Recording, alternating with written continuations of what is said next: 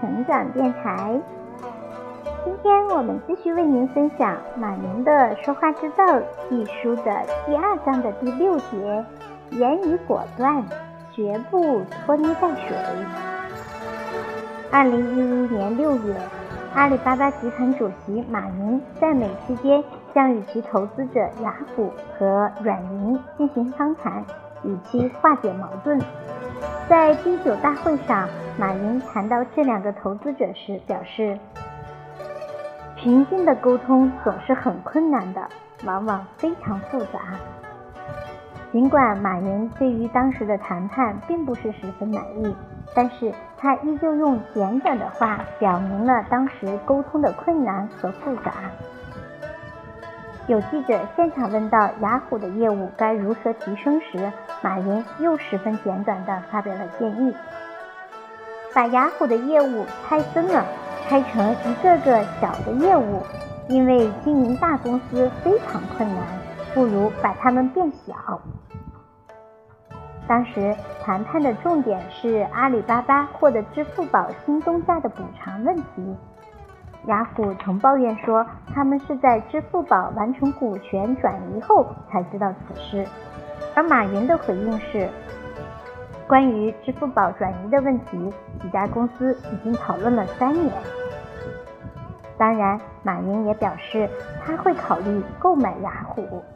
不过，马云也坦诚他没有足够的财力来进行这么大的收购。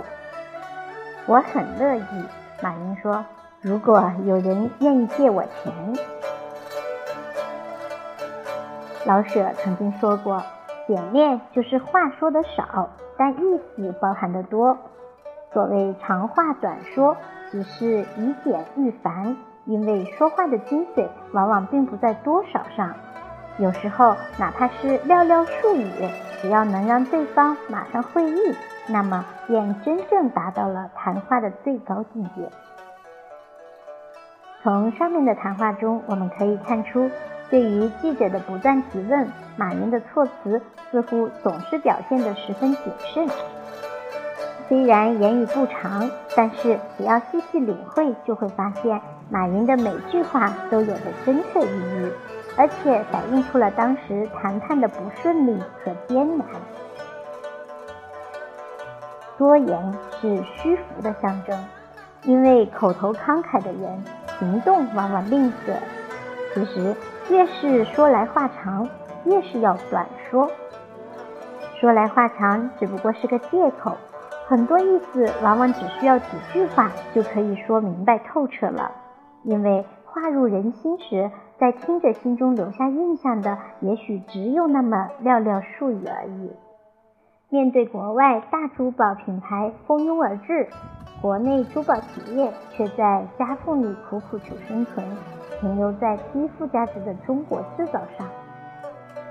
上海一家珠宝公司老板李敏近日在云计划上提问：小珠宝公司该如何突破发展瓶颈？想把企业做大，是不是该融资？对此，马云答复：不是想做大而融资，而是客户越来越多，需要更好的服务客户才会融资。企业想做大，不是融资就能马上或者一定能成功的。企业想成功和融不融资没关系。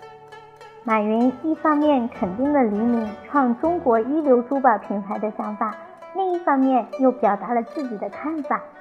因为要实现这样的目标，只能不断努力才有机会。毕竟那种一流的世界品牌是屈指可数的。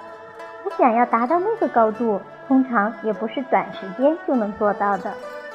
谈到自己的公司融资时，马云解释，阿里巴巴不是为了做大而融资，而是客户越来越多，为了更好的服务客户而融资的。做大是后来的结果。很多人都讨厌废话连篇、半天都说不到点子上的人。